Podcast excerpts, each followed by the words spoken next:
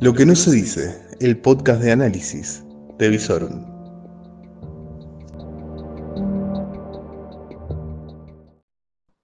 Bienvenidos una vez más a Final de Jornada. Una alegría volver a encontrarlos aquí en este resumen diario, en el cual, bueno, repasamos un poco de noticias, análisis y obviamente te decimos lo que hay que decir. Como poco se atreven a decirlo, ¿por qué? Porque acá no hay pauta, muchachos, acá hay información. Por eso esto es fin de jornada, con una producción de la puta madre hoy, así que atentos. Bueno, a ver, tengo acá mi resumen. Hoy, le pasé a la producción mi resumen y dijo, wow, ¿cuánto va a hablar hoy? Vamos punto por punto, voy a ir de menor a mayor. Vamos con el tema de la pandemia, COVID. Ojo, se volvió a superar la marca de 2.000 casos en el día de hoy, 48 fallecidos en todo el país, 21 casos nada más Rosario, 58 a nivel provincial. ¿Es para preocuparse? No. Hay que monitorearlo con prudencia, seguir el operativo de vacunación de menores, ver por qué todavía hay más de 40% de la población sin vacunar y ver cómo se avanza con la tercera dosis. Llegaron 2 millones de vacunas más, estamos bien, pero cuidado, miremos a Europa lo que está pasando.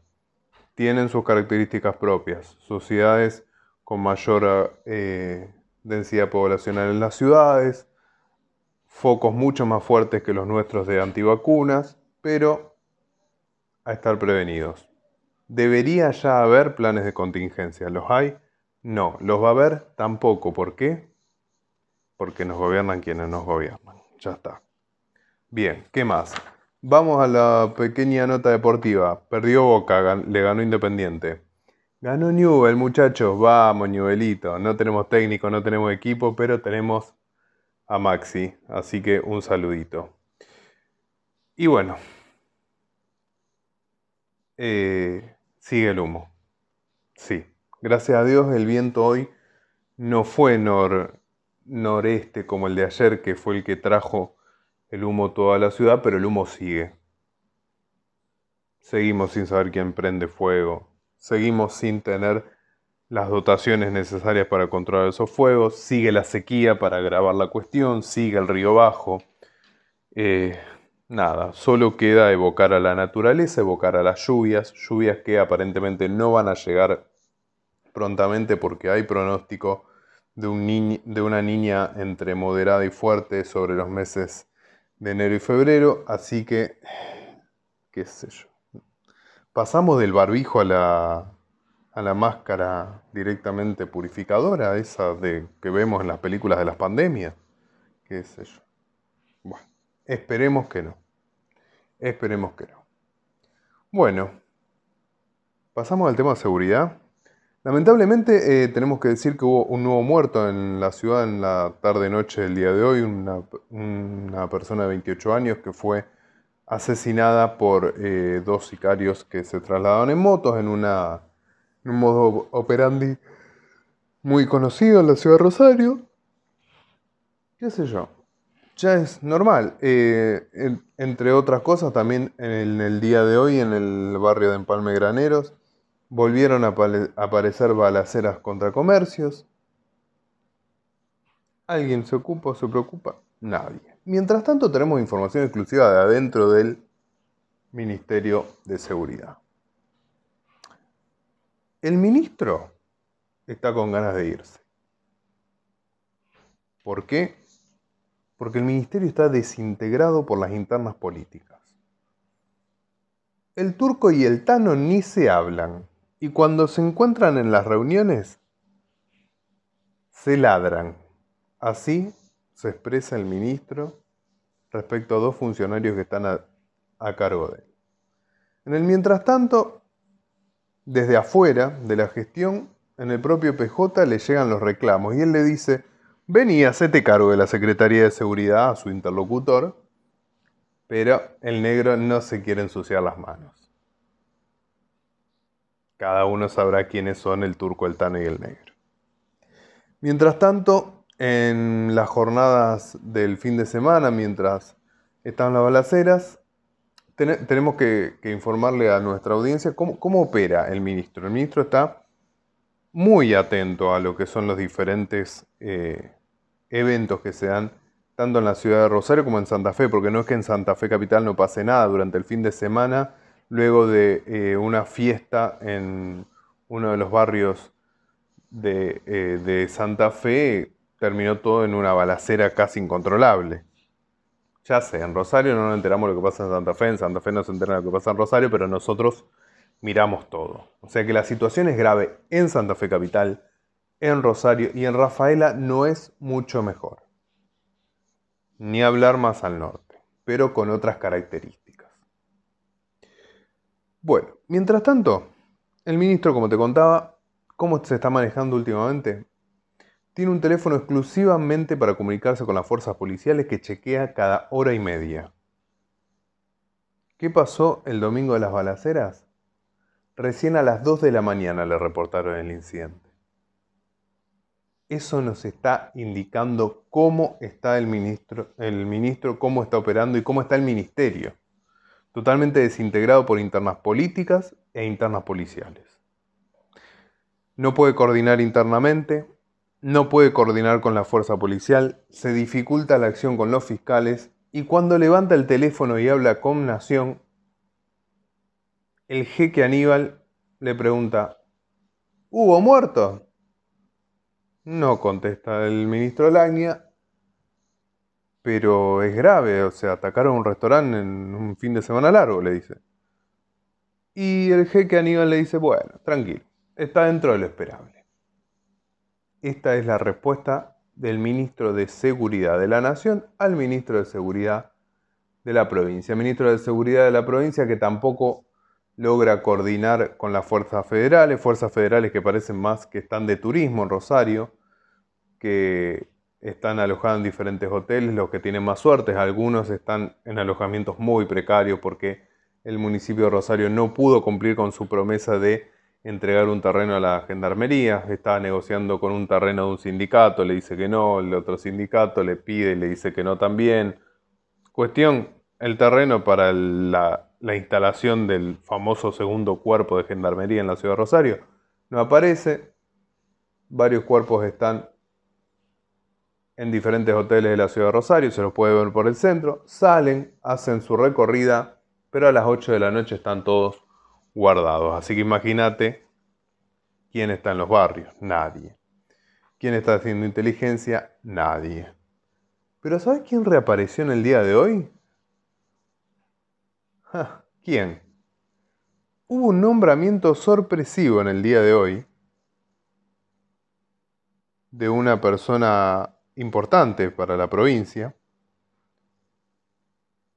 que tuvo muchos problemas en, la legislatura, que fue sancionado, que fue inhabilitado en la provincia para ejercer cargos públicos, pero, pero, que logró, gracias a que se apeló esa sanción de la legislatura, logró un nombramiento en nación. ¿Quién es? Sí, señoras y señores. ¿Quién es? Es nuestro querido amigo Zain, que ha logrado ser nombrado como secretario de inteligencia de no sé qué en el Ministerio de Seguridad Nacional y va a estar coordinando teóricamente con la provincia. No se sabe con quién, cómo y cuándo, porque aparentemente por lo que nosotros sabemos del Ministerio de Seguridad, nadie coordina nada con nadie, porque las fuerzas federales hacen lo que quieren, las fuerzas policiales se manejan como quieren y pueden, y el ministro está más cerca de la salida que de la entrada.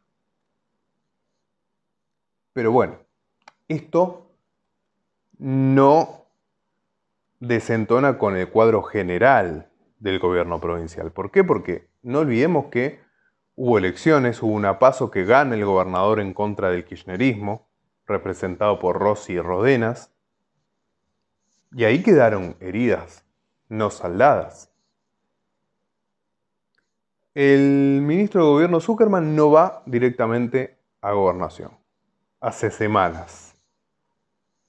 Con la vicegobernadora Rodenas, entre paréntesis este cronista aclara vicegobernadora nombrada en causas de narcotráfico con vínculos que todavía no explica con ciertos narcotraficantes, cierro paréntesis, tampoco tiene diálogo con el gobernador.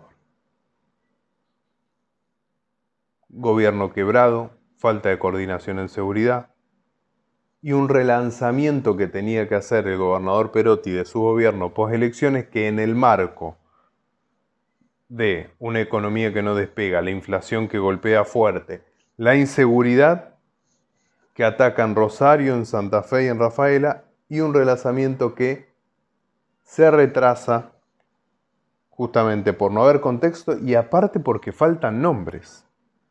Porque cuando el gobernador va a hacer un punteo de su gabinete y pregunta quién se queda, son pocos los que levantan la mano. Complejo, muy pero muy complejo el escenario a nivel provincial y sinceramente veo muy pero muy difícil que vaya a haber algún tipo de respuestas con el tema seguridad. Tema seguridad que es muy relevante sobre todo cuando vamos a encarar un diciembre con un contexto económico muy complejo y en donde algunas acciones de inteligencia están ya señalando ciertas fechas claves de cuidado, como por ejemplo el 17 de diciembre.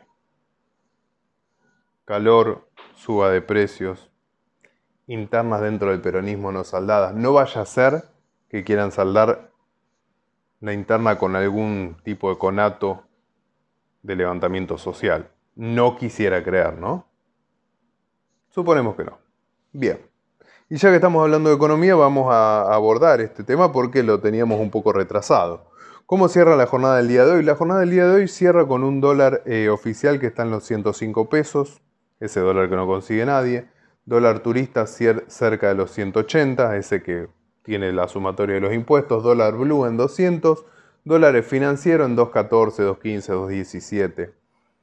El riesgo país volando 1800 puntos. Los bonos que están a precio de remate cerca de la paridad que tenían los bonos argentinos allá por el 2001. y consideremos que hace un año y medio que se cerró un canje de deuda, o sea, mal una caída de más del 20% del valor de las empresas argentinas en las bolsas estadounidenses. Tanto Mercado Libre como Globant como Bioceres cayeron estrepitosamente después de un resultado electoral que no definió demasiado porque dejó casi un empate técnico entre aspiraciones y resultados de oposición y, y oficialismo y no se ve muy claramente cuál va a ser el curso de los próximos dos años ni lo que se perfila para el 2023. En el mientras tanto, un gobierno que festeja el crecimiento interanual de la economía y festeja el 11% de crecimiento, y sí, obviamente, después de la estrepitosa caída post-pandemia, era esperable que creciera la economía, pero con alguna alerta ya en lo que es el crecimiento de la industria, porque si bien en octubre también estaría reafirmándose el crecimiento, ya habría señales de desaceleración y de caída respecto, por ejemplo, al mes de septiembre. Queda pendiente el acuerdo con el fondo, acuerdo que tendrá que definir cuál va a ser el grado de déficit, cuál va a ser el valor del dólar y cuál va a ser la emisión que se va a permitir. El financiamiento del déficit es un punto clave. La cuestión de la cotización del dólar también. Y en el mientras tanto ruidos en el equipo económico nacional, como por ejemplo la pelea que se dio en el día de hoy entre Culfas y Feletti, porque Feletti ya se siente el ministro de Economía. Sale a hablar de retenciones, de desacople de precios internacionales e internos. Salió Culfas a frenarlo duramente, justamente porque, según indican ciertas fuentes, el tema de las retenciones era un tema que se estaba tratando en el Ministerio de Economía, pero que no era un tema para salir a decir abiertamente en este contexto. Guzmán no se sabe dónde está, porque si, viniera un extranjero y ojea los diarios de las últimas dos semanas, el que parece el ministro de Economía es Feletti. Salvo el freno que le puso hoy Culfas, Feletti es el único que habla de precios e inflación. Con todos los errores técnicos que ya sabemos, obviamente. El tema tarifas, tema muy pendiente, que también va a ser un punto de discusión con el fondo. Y Guzmán que sí habló en el día de hoy, en el cierre de jornadas que auspició el Banco Central, en donde también hubo un entredicho con declaraciones del presidente del Banco Central que indicó que los puntos a discutir con el Fondo Monetario eran el tema de la tasa y el plazo, pero parece ser que recibió un guion viejo y ya tuvo que salir a rectificar y dijo que toda esa negociación estaba en manos del ministro de Economía. Bueno, Guzmán hoy pidió más impuestos para que los ricos no se hagan más ricos. Deberíamos eh, pedirle al ministro que deje de ocuparse de que haya menos ricos y que se ocupe de que haya menos pobres, porque tanta es el ensañamiento que está teniendo el ministro con combatir a los ricos que lo único que tenemos es cada vez más pobres. Y en el medio de todo esto cae una discusión que se está dando en el Congreso que es sobre la famosa ley de envase. Que vos viste cómo suele presentar muchas veces el oficialismo proyectos que dicen vamos por esta lucha épica ecológica de la ley de envase. Después te pones a leer la ley y resulta que en el medio hay un impuesto del 3% que en el impacto en toda la cadena sería como subir el IVA del 21 al 24%. O casualidad, el gobierno de cara a la negociación con el fondo tratando de hacer caja con un nuevo impuesto. ¿No será, no será que este es el impuesto con el cual quieran reemplazar la recaudación del impuesto a la riqueza que no van a tener este año? Digo, porque hay varias cosas que le faltan en el 2022 al país que sí tuvo en el 2021. En el 2021, recordemos, tuvimos soja y trigo en precios récords, que por ahora parece que se mantienen muy buenos precios en maíz y en, trigo, pero la soja está mucho más desinflada, por lo tanto no van a entrar tantos dólares por ahí. Y además hay que ver cómo pega la sequía durante enero y febrero. Por otro lado estaban los DEX. Recordemos que la Argentina, como tantos otros países pertenecientes al Fondo Monetario Internacional, recibió ese bono, ese regalo, por el contexto de pandemia. Tampoco va a estar en el 2021. Y tampoco va a estar el rebote que surgió de haber salido de las cuarentenas y haber entrado rápidamente a la reactivación de todo el tejido productivo. No va a haber precios internacionales tan altos, por lo menos por ahora no se ve. No va a haber dólares regalados. Y encima tenemos un problema que se suma al problema de inflación interno, que es la inflación externa. Cortes de cadenas de suministro que entran a normalizarse muy pero muy lentamente. El panorama es complejo. Complejo para no tener un plan económico. Y para estar encarando un diciembre muy caliente en cuanto a inflación y un enero que amenaza con ser parte de un desenlace. Para finalizar, bueno, eh, ah, Noticias locales. Vamos, vamos a cerrar con dos cuestiones locales. Una, hay que mirar muy de cerca lo que está pasando con Vicentín. Vicentín había presentado hace un par de días una propuesta para cerrar su concurso en donde planteaba una quita del 70% de la deuda y el pago en 15 cuotas. El propio juez cuando recibió la propuesta mandó a Vicentín a reformularla urgentemente porque no era una propuesta seria, porque la quita era muy grande y además eh, implicaba el desmembramiento del grupo económico donde se quedaba los actuales accionistas con ciertas plantas en el norte de la provincia. Bueno, ante el eventual fracaso del arreglo con los acreedores, donde el Banco Nación sería el primer escollo que tendría que saltar el grupo Vicentín, ya hay acreedores locales que han encargado a un buffet para que empiece a hilvanar un acuerdo para el eventual fracaso del concurso de Vicentín. Que sería el paso intermedio antes de la quiebra. Antes de la quiebra recordemos que después del concurso se puede hacer lo que se llama el proceso de cram down. Es decir, donde los acreedores se ponen de acuerdo y le presentan al juez un plan para cancelar las deudas y que la empresa pase a mano de otros dueños, donde los actuales accionistas quedarían con 0% de participación.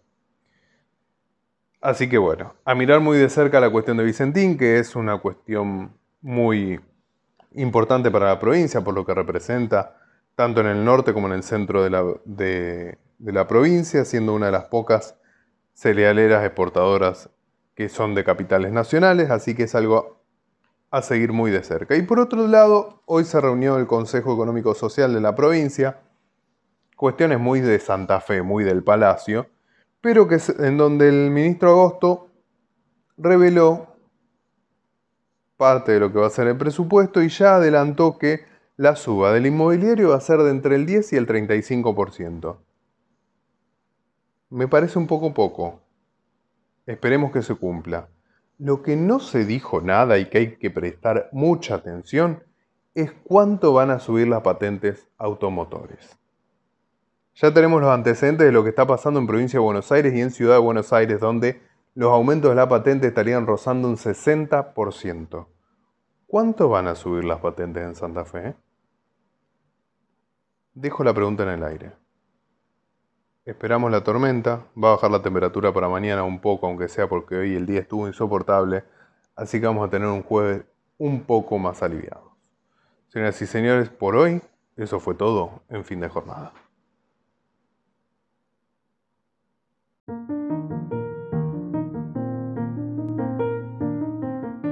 Si te gustó el capítulo de hoy y nos venís siguiendo, recordá, podés compartir los capítulos en tus redes sociales y a su vez también podés ayudarnos a seguir creciendo a través de un aporte en lo que son nuestros patrocinios a través de la red de Cafecito. Sí, sí, sí, buscarlo en nuestras redes sociales, apretá en Cafecito y podés eh, hacer un pequeño aporte para que este podcast informativo pueda seguir creciendo.